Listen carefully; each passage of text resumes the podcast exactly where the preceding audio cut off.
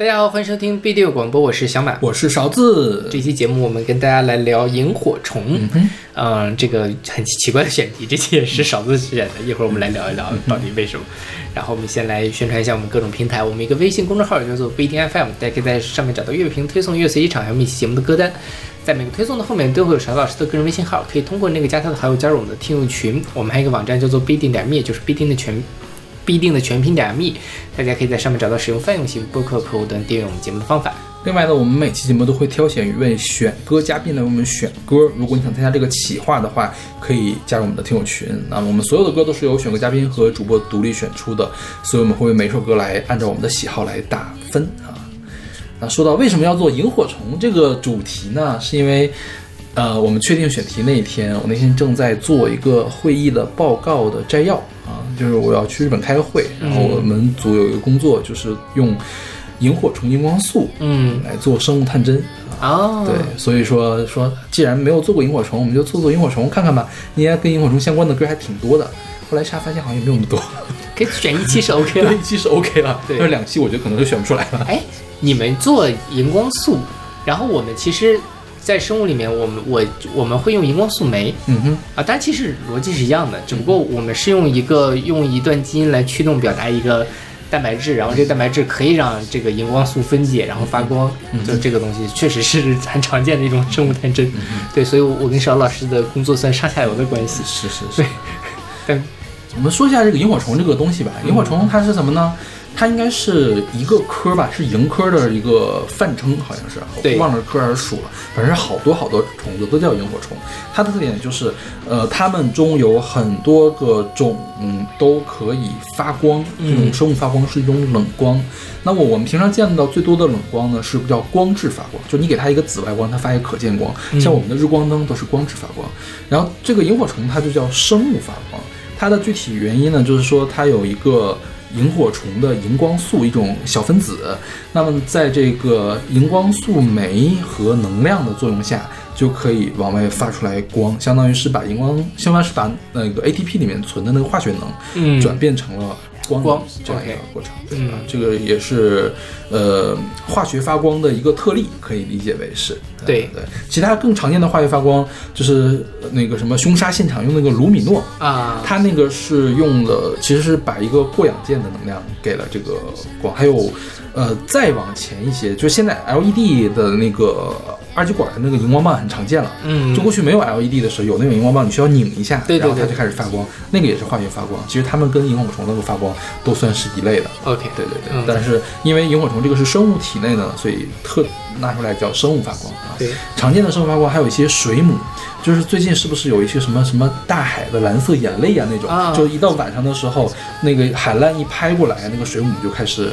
那个不是水母，那是什么东西？那是一种藻类，藻类是吧？为什么呢？因为我这次做这个东西是不是这次我去的是福州，福州底下有一个平潭岛，然后我有一些同学就去那边玩，他们就叫蓝眼泪嘛，其实就是水体富营养化，然后繁殖出来大量的藻类。那个藻类在外力的冲作用下，它可能会那个机械能会给它一点能量，然后它就发光。所以如果藻类爆发的情况下呢，你会看到海浪扑过来的时候。一下，它就是海浪是蓝的，非常的漂亮。我一开始总觉得是科幻的东西，然后他们就兴气冲冲过去了。最后发现那天只能看到，就是你使劲的搅那个水，能看到一点点的那个蓝，就是属于有有一点败兴而归，但就是还挺挺神奇的。对，那个是藻类，反正，哎，说起来。可以去研究研究那个藻类它为什么发光，好像没有人。它不是生物发光吗？它是生物发光，但就是哪个基因控制的，怎么弄的这事儿，其实对，就咱们关注的点就不一样，你看吧？我关注的是什么物质在发光，你关注的是哪个基因哪个酶呀？对对对，是。好了，我们聊不聊学术了，我们来聊歌好了，要不然变成这个生化小课堂了。然后今天的第一首歌是来自王菲的《再见萤火虫》，是出自她。呃，一九二零零零年的专辑《预言》。嗯哼，我们上期还说到王菲的《阿修罗》和《彼岸花》都是这张专辑里面。对对对对。那前面的《预言》五部曲，如果当时单发一个 EP，那就是神作。他们后面呢还加了一些迎合市场的作品啊，其中有一个大黑的单曲，就是现在我们听到的《再见萤火虫》。但是有些人评价说这首歌是气质跟前面五首歌相对来说比较相像的。就是可以当做五加一的，但是主要是因为其他的有一些什么你喜欢不如我喜欢呐什么的，笑忘书，对，就有点太流行了，嗯所以跟那些歌比起来，这首歌相对来说没有那么流行。嗯，对。这个歌我觉得特点就是它用一个弦乐的开场，营造出很强的紧张感，然后像是在拍一个大片儿。我记得它 MV 也是从高楼往下跳，是不是？我不记得。反正这个 MV 好，我记得也挺大片的啊。对，然后。它这个歌的主题就是萤火虫有光芒，它的虽然很微弱，但是仍然充满了力量。就没有灯火，就握紧萤火。他想描写的是那种在感情中的执着或者是坚持的感觉。这歌是有一个粤语版的，就萤火虫。我去看了一下。这两首歌《萤火虫》和《再见萤火虫》基本上是前后的一个关系，就是《再见萤火虫》是《萤火虫》的续集，是都是林夕写的嘛？《萤火虫》那首粤语版讲的是短暂的快乐瞬间绽放啊，那个萤火它也是比较短的，一闪一闪比较短，只有晚上才有。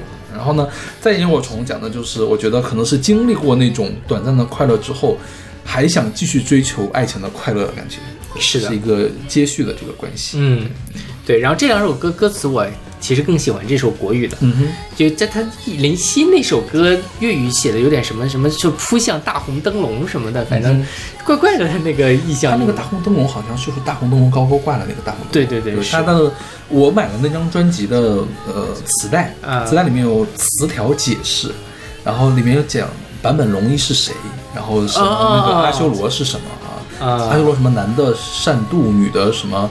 女的善变啊，还是什么的这种，就是解释。然后他有解释大红灯笼是什么。大红灯笼，我我我忘了他具体说的什么，但我觉得是从大红灯笼高高挂里面出来的。是对对，就反正有点奇怪了。我觉得那个地方用这个有有有一点奇怪。对，但这个国语版我我还蛮喜欢。然后这国语版我看过另外一个翻唱版，就是苏诗丁。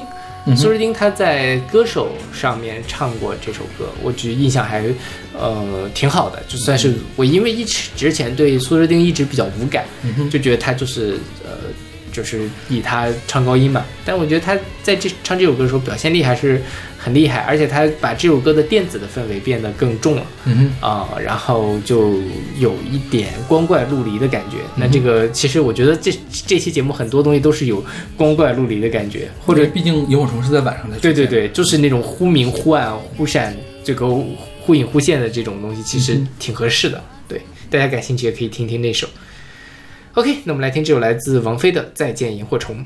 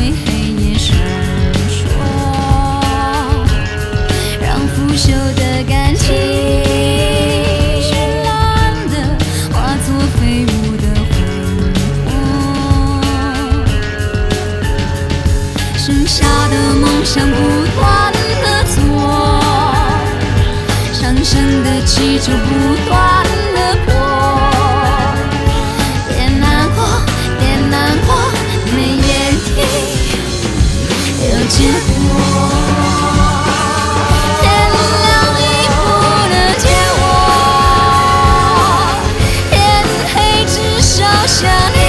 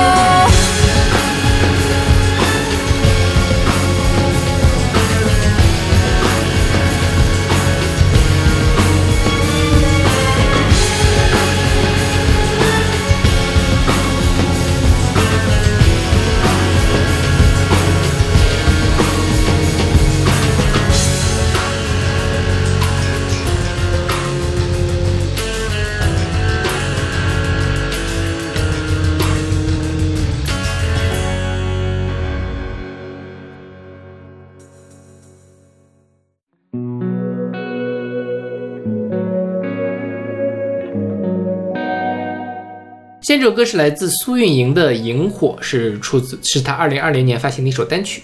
嗯哼，刚那歌小马选的，我给 A。这首歌也是小马会选的，我给 A 减到 B 加之间吧。嗯，就是没有那么喜欢啊。对对对，这首歌我觉得它的切入点也蛮好的，它讲的是回忆和思念。嗯，就大家如果说千里共婵娟，这大家都可以看到这个月亮，就感觉是一个对。还在的人的一种思念，我觉得他这首歌的思念讲的是已经去世的人的思念。嗯，就是因为你想现在啊，就是苏轼那个时候，当然只能看月亮，然后来思念对方。你说我们现在就是苏运莹长大的这个阶段，我觉得他描写的也不是他小时候的事情，而是现在的事情。他想起一个人，他完全可以拿出来手机。打个电话、发个微信都 OK，但是他没有办法，只能干嘛呢？只能让萤火虫来传递我对你的想念。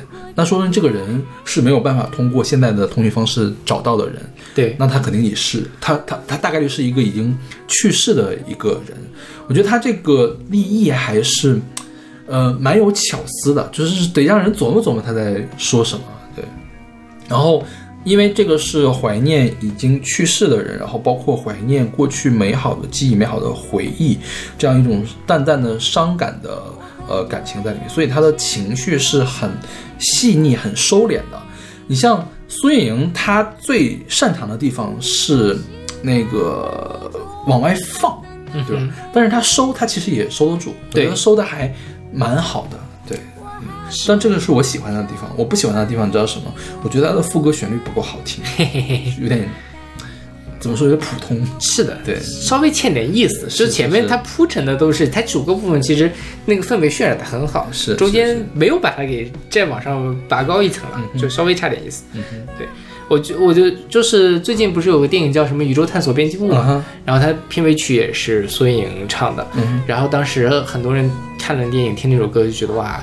就是更能感受到苏运莹的这种情感上的充沛。我觉得这首歌也是，就是你在某一种特定的情境下，说不定你听这首歌都能听哭。是，就他的那种咬字啊，他整个包括他的旋律写的，包括他的整个演绎方式，其实是特别动情的。嗯然后呃，跟就是他自己很有表现力，但其实大部分人可能也就只听过他野子那首歌，啊，没有听过他别的作品，没有想到他是一个这么有才华的人。嗯，对。OK，那么来听这首来自苏运莹的《萤火》。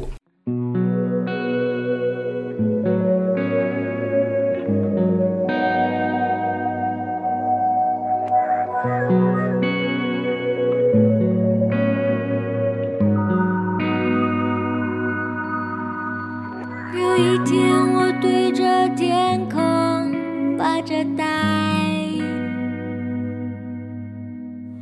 我想象自己坐在云朵上，随意念钻游。我翻到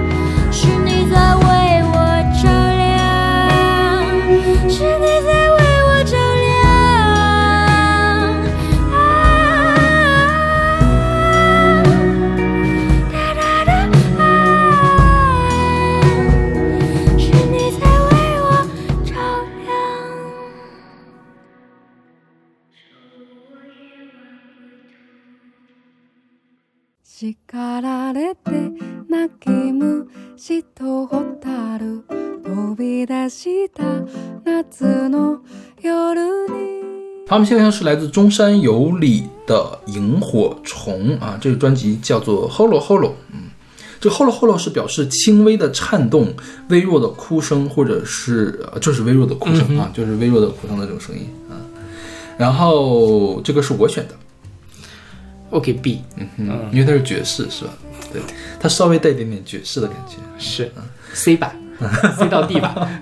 OK，我刚才没有太想起来是哪首歌，我现在就在耳耳机旁听了一下，也是不太喜欢的一个风格。对，这个中山优里是一个日本的女歌手，然后她是小的时候学了电子琴，学了小号，因为他爸爸喜欢听这个民谣、拉丁乐和爵士，所以他听他爸爸的专辑之后，有一次听到那个 Louis Armstrong，啊，就说，因为他小号是学古典乐的嘛。他发现小号居然能唱成爵士这样的事情，然后一下就对爵士产生了兴趣。他在高中的时候获得过全日本的吹奏乐比赛的小号金奖啊，就是全日整个国家的金奖啊。然后，但是他高中的梦想并不是音乐，他想当一个理发师。OK 所以他后来去了美容学校。啊，对他现在好像也是一个美发师。对，他是兼职美发师啊。嗯然后，但是他发现他当美发师之后呢，美发师之后，他的生活不够好，他还是需要音乐。然后他就开始组乐队，然后就那个在美容学校的时间还学了手风琴啊所以他现在会吹小号，会拉手风琴，然后唱爵士乐。OK 啊对，然后呢，呃，他正式出道之后就从兼呃原来是全职美发师，现在变成兼职的美发师。对，他的歌词就通常是这种怀旧的场景啊，或者是什么节日的场景啊，或者是港口城镇呐、或者日落呀这样的东西，淡淡的忧伤，嗯这种感觉。对啊，这个这个东西就是，呃，我觉得它也算是可以有功能化的一种音乐，比如说你可以放到咖啡厅里面，很适合，对对对对吧？是就是因为它轻爵士，它演唱又很轻柔，它的这个声音也比较柔美，对，嗯，他这个歌讲的什么呢？讲的是，呃，童年的时候，因为受到了责骂，所以离家出走，然后呢，路遇萤火虫，然后就开始从这个小孩的角度去看周遭的这个世界。他想把萤火虫想象成了朋友，因为他一吹口哨，萤火虫就出现了，他觉得萤火虫是他的朋友。然后他用他儿童的视角来看整个的世界，比如说说这个染红的胡桃花是不是谈恋爱了呢？这个然后说要跟这个向日葵来比比谁长得更高什么的，就很像一个童话的这个场景。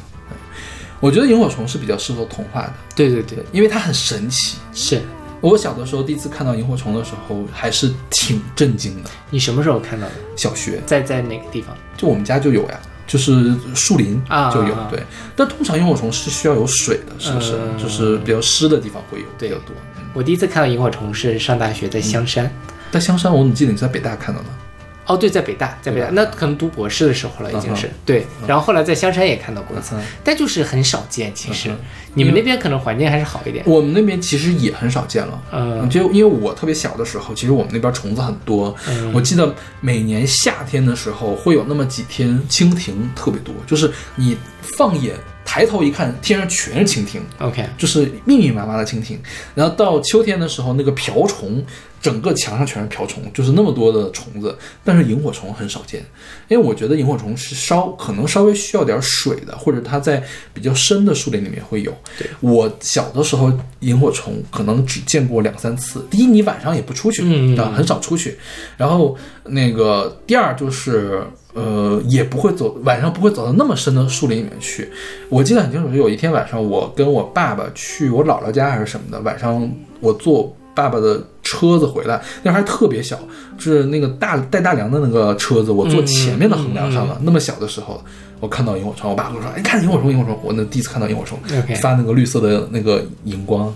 对，然后你知道为什么我知道你在北大看萤火虫吗？因为我们之前选过一首 All City 的 Firefly，Firefly，那个是有关萤火虫最最最最最有名的歌，因为它是在 Billboard 排到前十的单曲。哦，想起来了。对，但是因为那个已经选过了，所以就不好再选。对，萤火虫好像说是跟生态环境特别有关系，就环境比较好的时候它才会出现。对，所以说明这几年北京的环境好像还可以。嗯，对。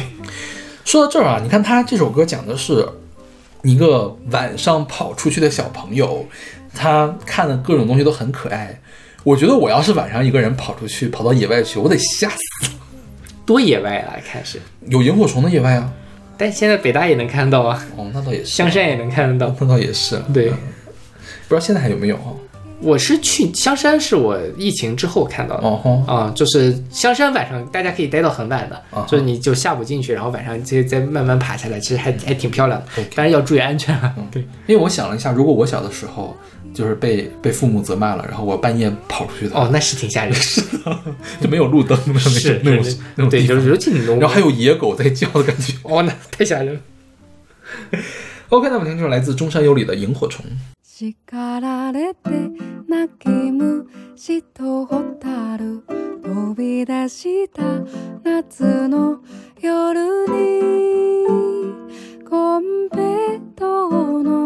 味がした。ここは秘密の場所口笛吹けばお化けが出るよ。ほら信じていただろう。目を閉じて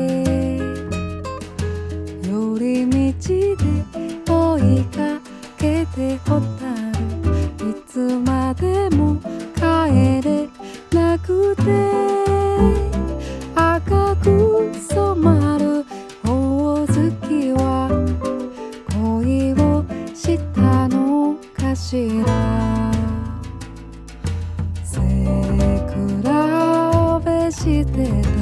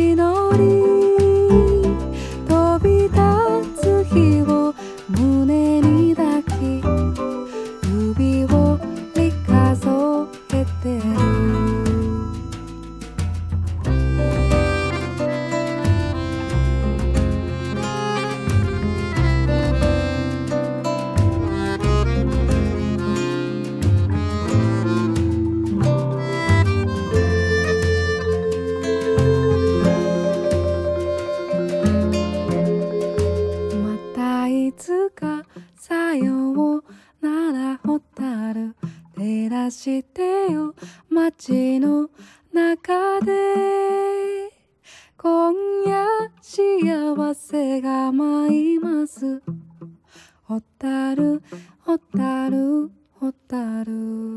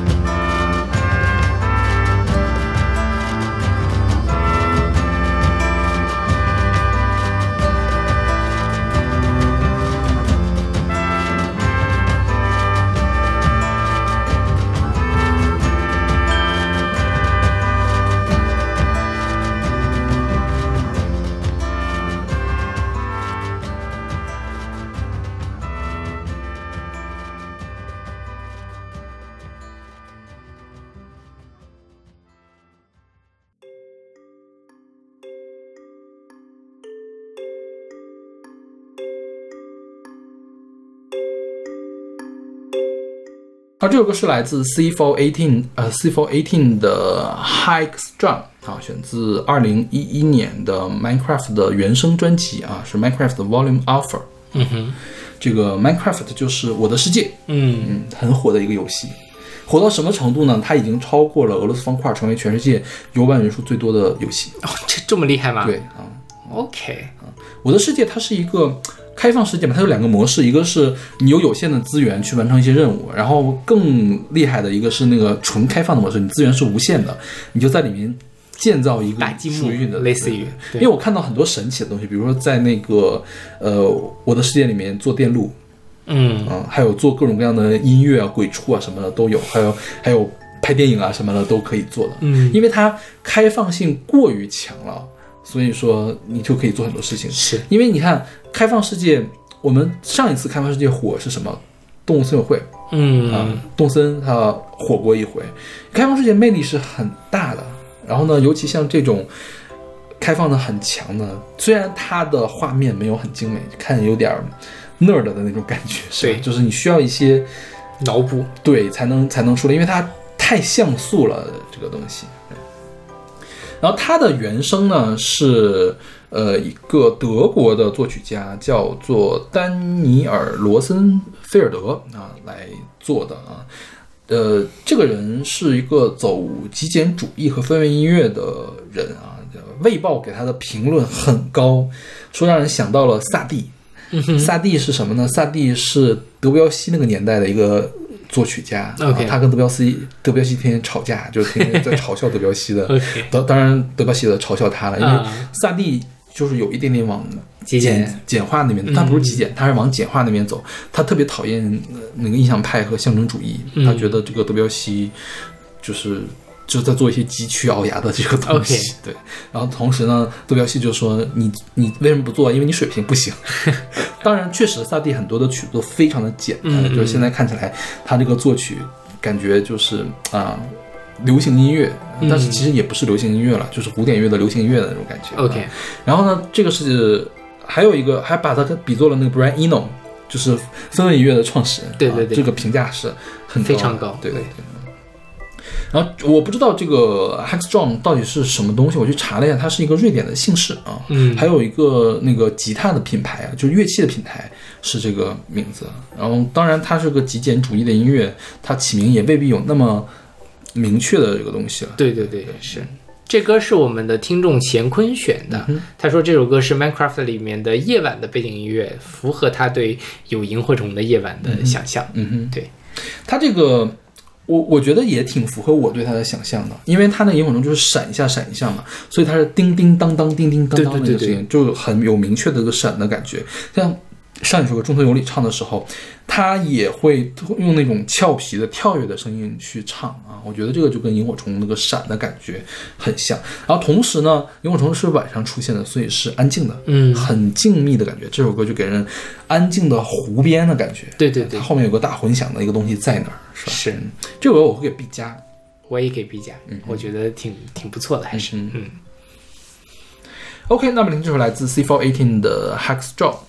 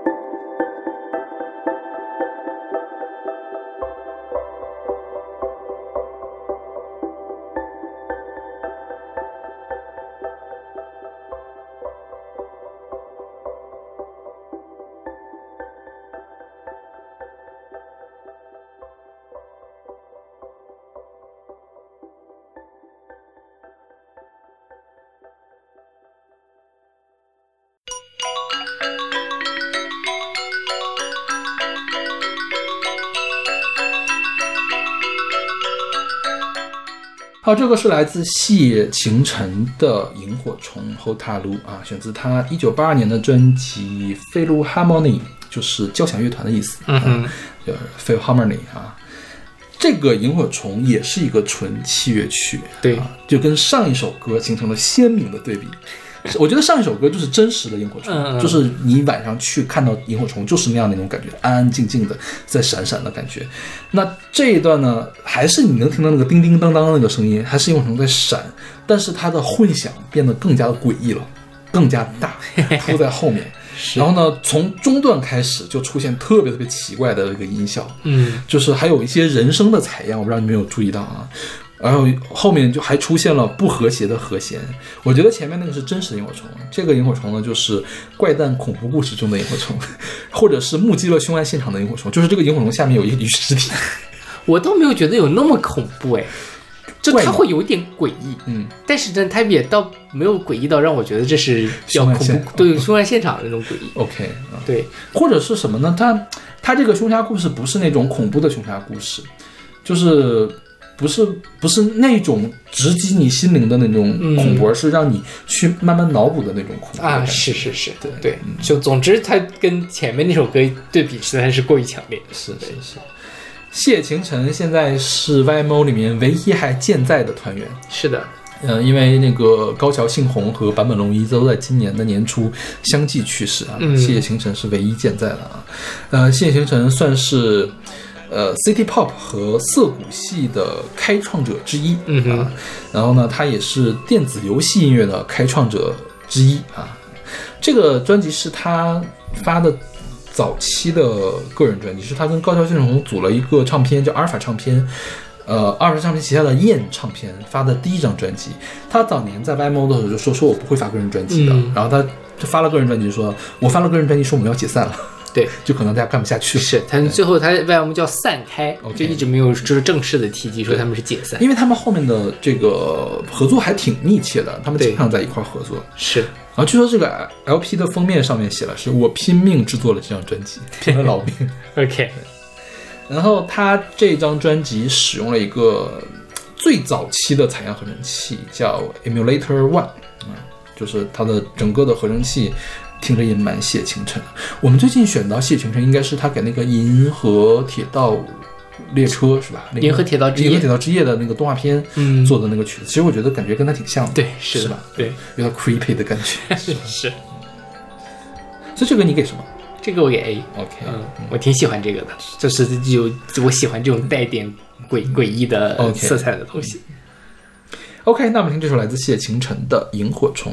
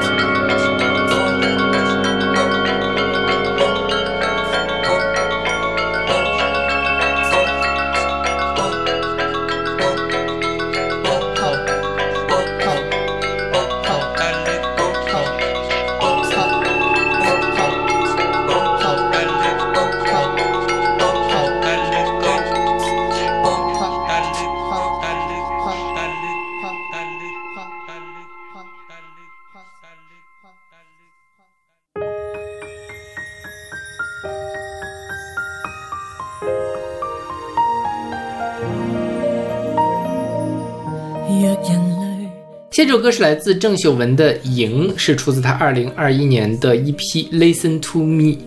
嗯哼，对，这个咪应该是 Sammy 的那个咪。对，Listen to Me。嗯，这首歌是小马选的，我给 B 减或者 C 加吧，就实在是喜欢不起来啊。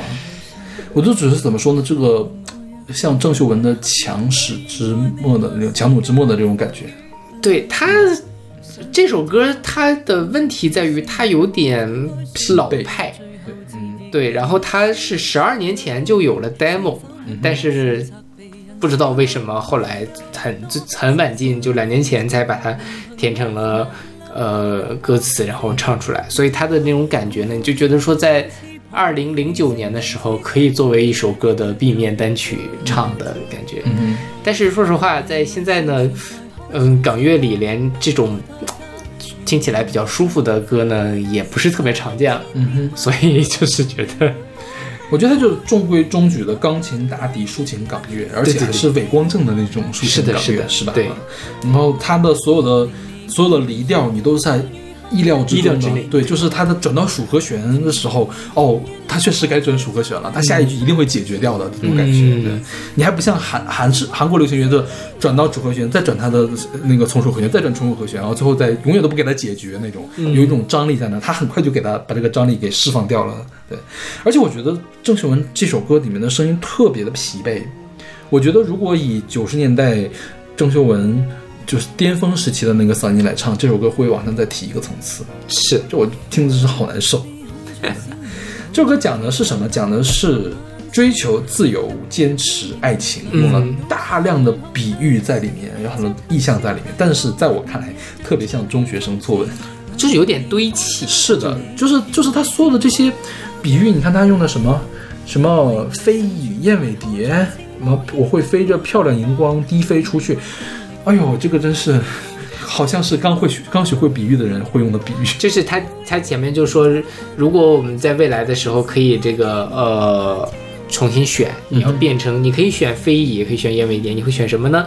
我会选成变成一只萤火虫。然后后面就是点题了嘛，然后就说这个萤火虫小小的飞虫却能凭爱发亮发光，然后怎么怎么样的。最后就是说，如果我有一天要熄灭了。呃，他这个爱你，我便继续忘我，再合上眼睛，就是爱你，哎，就是太这个这价值观过于传统，然后像你说很伪光正，嗯啊，对，没有没有什么意思，尤其是在二零二一年再发这首歌，就更没有什么意思。了。因为我说的伪光正都不是他歌词伪光正，而是他的旋律伪光正，旋律是吧？是，就是他他算了，是落到某种范式里面去了。这也是我觉得主主流的港。乐就是这种传统的港乐做到一定程度也是做无可做了，而且它是传统中的传统，你知道吗？它还跟那个像那什么林家谦的那种，你你说比较传统那个还不一样。我觉得林家谦呢是比他复杂的，对对对，是吧？是。那这个歌的作曲词叫做约云啊，是一个香港的女填词人，她是。最近十几二十年来，填了很多嗯我们不太熟的曲，就是确实我们对港乐没有那么熟了。是，可能在港乐圈子里面还是比较有那个什么的。对，这个作曲叫张慈龙，也填了好多港乐，那也都没有听过。嗯嗯。OK，那我们来听这首来自郑秀文的《赢》。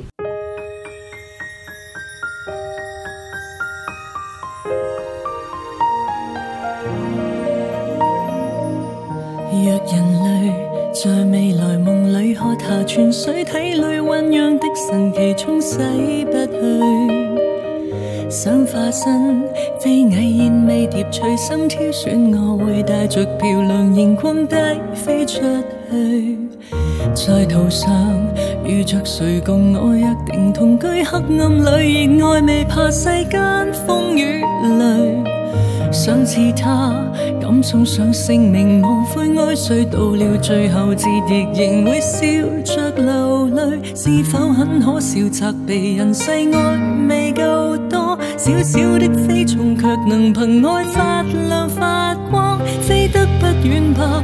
无候鸟一双翅膀，如情人栖身荒野，却犹如到了天国。若为爱生存，才可尽情冒险，为爱经历繁嚣大时代的千变万化，宁愿摸黑抱拥，祈祷半闭着眼，全神爱你无暇怕天会倒塌。若令你感动，谁管用余下一口气念过？若遇到再难危险，愿留下再作为错吧。常人假使难成功，化成神话，剩低我，如谁死都不枉，最光辉。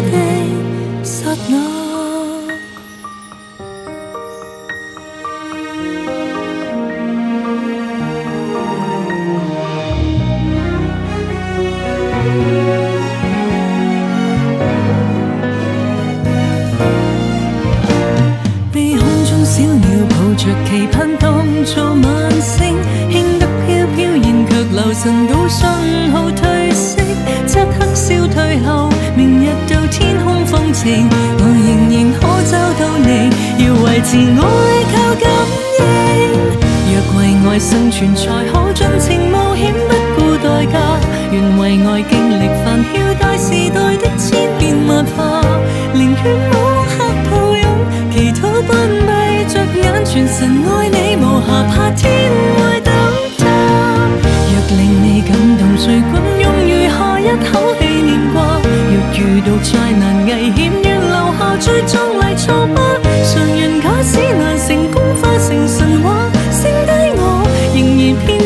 相信光可撫慰懼怕。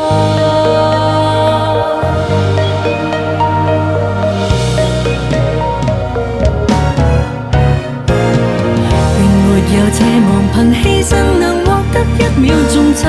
別問我衝着危險為成就你快樂對吧？無人擔保常人可化成神話。夜空裏無螢火的一刻，你可想起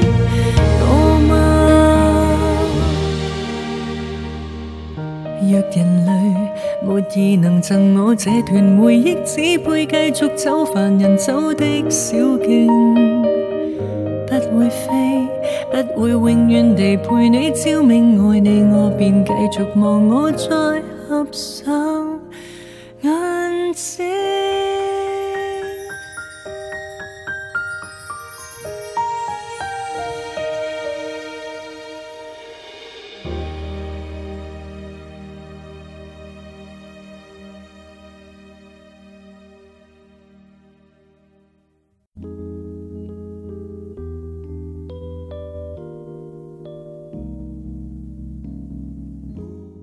好，这个是来自 Temptations 的 Firefly，选择他们一九七五年的专辑《A Song for You》，第二个是我选的。B 吧，嗯啊，就是没有特别喜欢，但也算好听。OK，啊，我们先来说这个团吧。这个 Temptation 是一个美国的合唱组合，他们六十年代就出道了啊，而且当时是在魔城唱片，当时就做了很多成功的歌曲啊。他们的特点是舞蹈编排，然后和声，还有服装风格。然后呢，他们大概卖了千万张的这种唱片是史上流行音乐中最成功的组合之一。然后他们影响也比较大，就是包括后期的一些什么 Jackson Five 都受了他很大的影响。嗯，他们那个六一年到六八年的时候是唱这种 R&B 和放克的风格，六八年到七三年的时候开始唱这个迷幻灵魂乐，还有这个叫电影院灵魂乐。所谓电影院灵魂乐，就是用管弦乐伴奏的特别长篇的灵魂乐。然后一九七四年到现在，现在他们还在活动呢。他们唱的是 disco 和成人流行乐。我们现在听的其实是偏成人流行乐的一首作品。是的，对然后最早最早，为什么他们的舞步受到欢迎呢？是因为当时魔城唱片打造他们的时候，就既想吸引白人观众，也想吸引黑人观众，所以专门为他们编排了然后导致后面很多人在模仿他们的舞步啊。这首歌的，唱的是什么呢？唱的是唱歌的人在为生活打拼，遇到了很多的困苦，但是呢，他为了不让家里面的人为他担心，所以说只能把自己的困苦告诉萤火虫，然后萤火虫一闪一闪，它的光芒象征着希望。整首歌是一个比较向上的这种作品。对他最后就想说，I I shouldn't have lied to make the world feel alright，就是我不应该撒谎就是为了让这个世界感受到还不错，所以撒谎的。然后说 Firefly，Firefly，You make the world feel alright，萤火虫啊，你让这个世界变得更好。是，就其实有点像说，其实我自己也是个努力发光发亮的萤火虫，有这么一种自我关照的感觉。我也没办法，我也不想说谎，但是都是为了 为了这个世界，为了我爱的人，所以我要努力。对。然后它的和声，大家就可以听到，它很精美的这种，它每一个和声都是精心安排的，而且我觉得最初突出的是它里面有一个低音，嗯，很低很低的低音，包括它中间有一段口白，那个都也不完全不违和的一个口白，这是比较少见的，就是有这么低频的人声还是比较少见的，我觉得是男低音歌唱家才会唱出来的频率了，是的，是对。说到这儿，我觉得因为萤火虫它是发光。所以它经常会给人这种积极向上的感觉，是不是？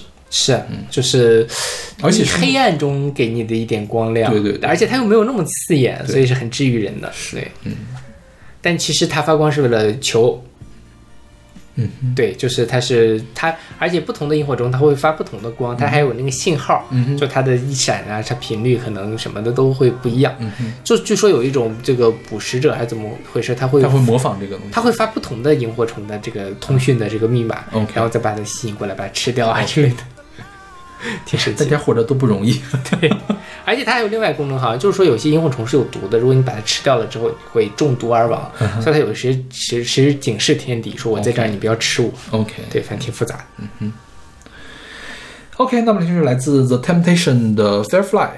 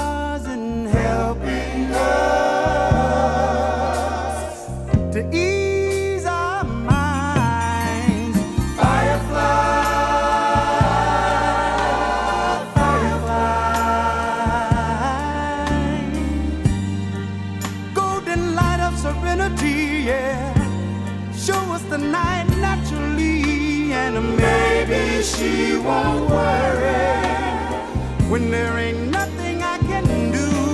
When the sea runs dry and the stars fall from the sky, she's a vulnerable flower, and she believes in me.